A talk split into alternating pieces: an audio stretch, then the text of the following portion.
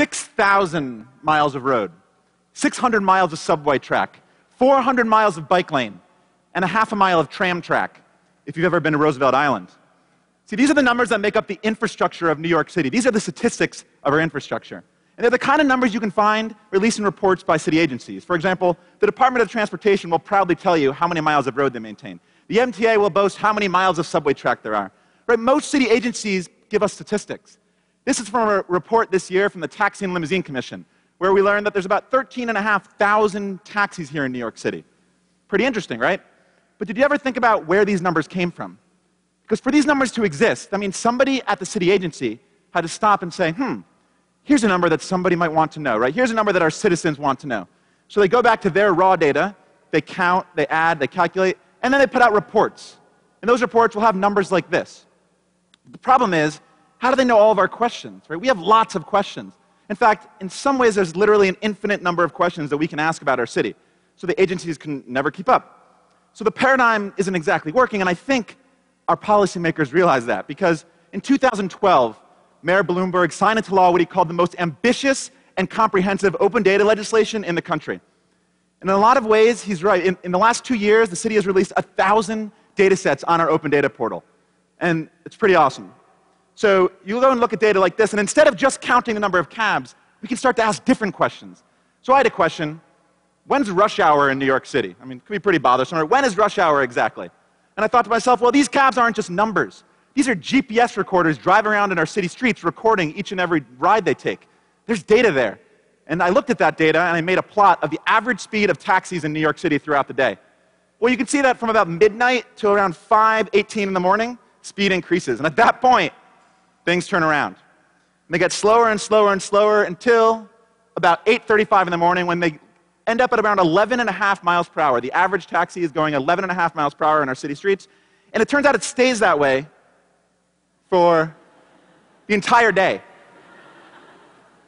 The entire day. So I said to myself, I guess there's no rush hour in New York City, there's just a rush day.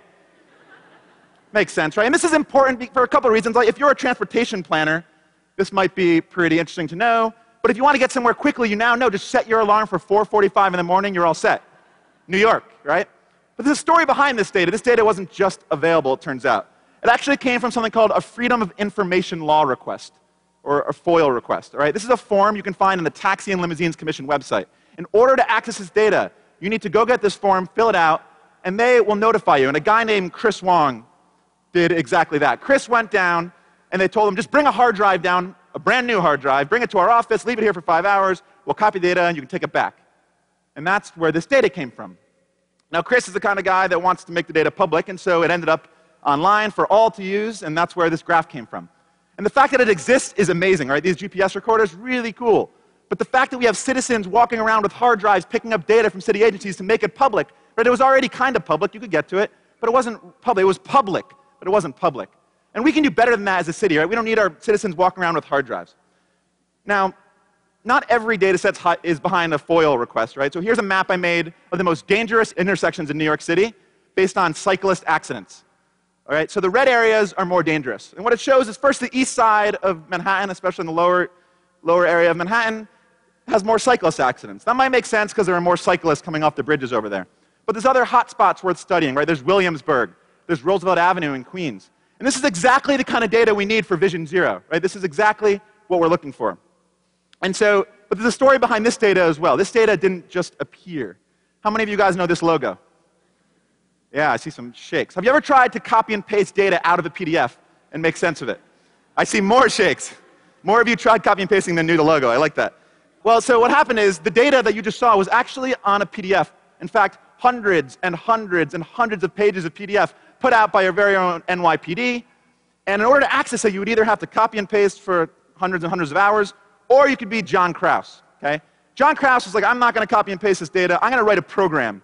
It's called the NYPD Crash Data Band-Aid. And it goes to the NYPD's website, and it would download PDFs. Every day it would search. If it found a PDF, it would download it. And then it would run some uh, PDF scraping program, and out would come the text, and it would go on the internet, and then people could make maps like that. Right? And that's the fact that the data is here, once again, the fact that we have access to every accident, by the way, is a row in this table. Every single accident. You can imagine how many PDFs that is. The fact that we have access to that is great. But let's not release it in PDF form, because then we're having our citizens write PDF scrapers. It's not the best use of our citizens' time, and we, as a city, can do better than that. And the good news is, the good news is that de Blasio administration actually released, recently released this data a few months ago, and so now we can actually have access to it. But there's a lot of data still entombed in PDF. For example, our crime data is still only available in PDF. And not just our crime data, our own city budget, right? Our city budget is only readable right now in PDF form. And it's not just us that can analyze it. Our own legislators who vote for the budget also only get it in PDF. So our legislators cannot analyze the budget that they are voting for. And I think as a city, we can do a little better than that as well. Now, there's a lot of data that's not hidden in PDFs. This is an example of a map I made, and this is the dirtiest waterways in New York City. Now, how do I measure dirty? Well, it's kind of a little weird, but I looked at the level of fecal coliform, uh, which is a measurement of fecal matter in each of our waterways. The larger the circle, the dirtier the water. So you, the large circles are dirty water, small circles are cleaner. And what you see is inland waterways. This is all uh, data that was sampled by the city over the last five years. And inland waterways are, in general, dirtier. That makes sense, right? And the bigger circles are dirty. And I learned a few things from this. Number one, never swim in anything that ends in creek or canal. All right? But number two, I also found the dirtiest waterway in New York City by this measure. It's one measure. In Coney Island Creek, which is not the Coney Island you swim in, luckily, it's on the other side. Um, but Coney Island Creek, 94% of samples taken over the last five years have had fecal levels so high that it would be against state law to swim in the water. And this is not the kind of fact that you're going to see boasted in a city report, right? It's not going to be the front page on nyc.gov. You're not going to see it there. But the fact that we can get to that data is awesome. But once again, it wasn't super easy because this data was not on the open data portal. If you were to go to the open data portal, you'd see just a snippet of it, a year or a few months. It was actually on the Department of Environmental Protection's website.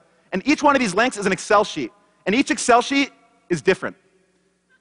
Every heading is different. You copy, paste, reorganize, reorganize. And when you do, you can make maps, and that's great. But once again, we can do better than that as a city. We can normalize things, right? And we're getting there because there's this website that Socrata makes called the Open Data Portal in New York City. This is where 1,100 data sets that don't suffer from all those things I just told you live, and that number is growing. And that's great. And you can download data in any format you want, be it CSV or PDF if for some reason that's what you want, or Excel document, whatever you want, you can download the data in that way. The problem is, once you do, you will find that each agency codes their addresses differently. So one is street name, intersecting street, street, borough, address building, building, address. And so once again, you're spending time, even when we have this portal, you're spending time normalizing our address fields. And I think that's not the best use of our citizens' time, right? We can do better than that as a city. We can standardize our addresses. And if we do, we can get more maps like this. This is a map of fire hydrants in New York City, but not just any fire hydrant. These are the top 250 grossing fire hydrants in terms of parking tickets right? So I learned a few things from this map. I really like this map. Number one, just don't park on the Upper East Side. Just don't. You'll get a park. It doesn't matter where you park, you will get a hydrant ticket. Number two, I found the two highest grossing uh, hydrants in all of New York City. And they're on the Lower East Side. And they were bringing in over $55,000 a year, a year in parking tickets. And that seemed a little strange to me when I noticed it. So I did a little digging. And it turns out what you had is a hydrant and then something called a curb extension, which is like a seven foot space to walk on, and then a parking spot. And so these cars came along, and the hydrant, that's all the way over there, I'm fine. And, they would, and there was actually a parking spot painted there beautifully for them. They would park there, and the NYPD disagreed with this designation and would ticket them. And it wasn't just me who found a parking ticket, right? This is the Google Street View car driving by, finding a same parking ticket. So I wrote about this on my blog on iQuant New York, and uh, the DOT responded, and they said, while the DOT has not received any complaints about this location, we will review the roadway markings and make any appropriate alterations. And I thought to myself, you know, typical government response, all right, I moved on with my life. But then, but then a few weeks later, something incredible happened. They repainted the spot. And for a second, I thought I saw the future of open data because think about what happened here.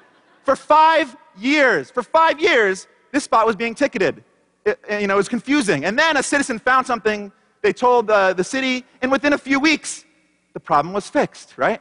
It's amazing. And it's not, a lot of people see open data as being a watchdog. It's not, it's about being a partner. And we can empower our citizens to be better partners for government. And it's not that hard, right? All we need are a few changes. If you're foiling data, if you're seeing your data being foiled over and over again, let's release it to the public. That's a sign that it should be made public. And if we're going to release a PDF, if you're a government agency releasing a PDF, let's pass legislation that requires you to post it with the underlying data, because that data is coming from somewhere. I don't know where, but it's coming from somewhere, and you can release it with the PDF.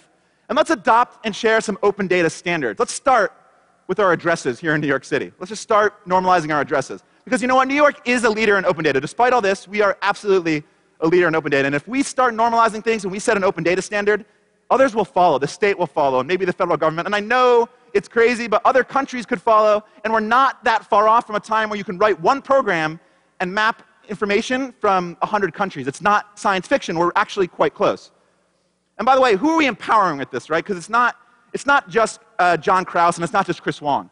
There are hundreds of meetups going around in New York City, going on in New York City right now, active meetups. There are thousands of people attending these meetups. And these people are going after work and on weekends. And they're attending these meetups to look at open data and make our city a better place. Groups like Beta NYC, who last week, just last week, released something called citygram.nyc. That allows you to subscribe to 311 complaints around your own home or around your office. You put in your address and you get local complaints. And it's not just the tech community that are at these things, right? It's, it's urban planners like the students I teach at Pratt. It's policy advocates. It's, it's everyone. It's citizens from a diverse set of backgrounds. And with some small incremental changes, we can unlock the passion and the ability of our citizens to harness open data and make our city even better, whether it's one data set or one parking spot at a time. Thank you.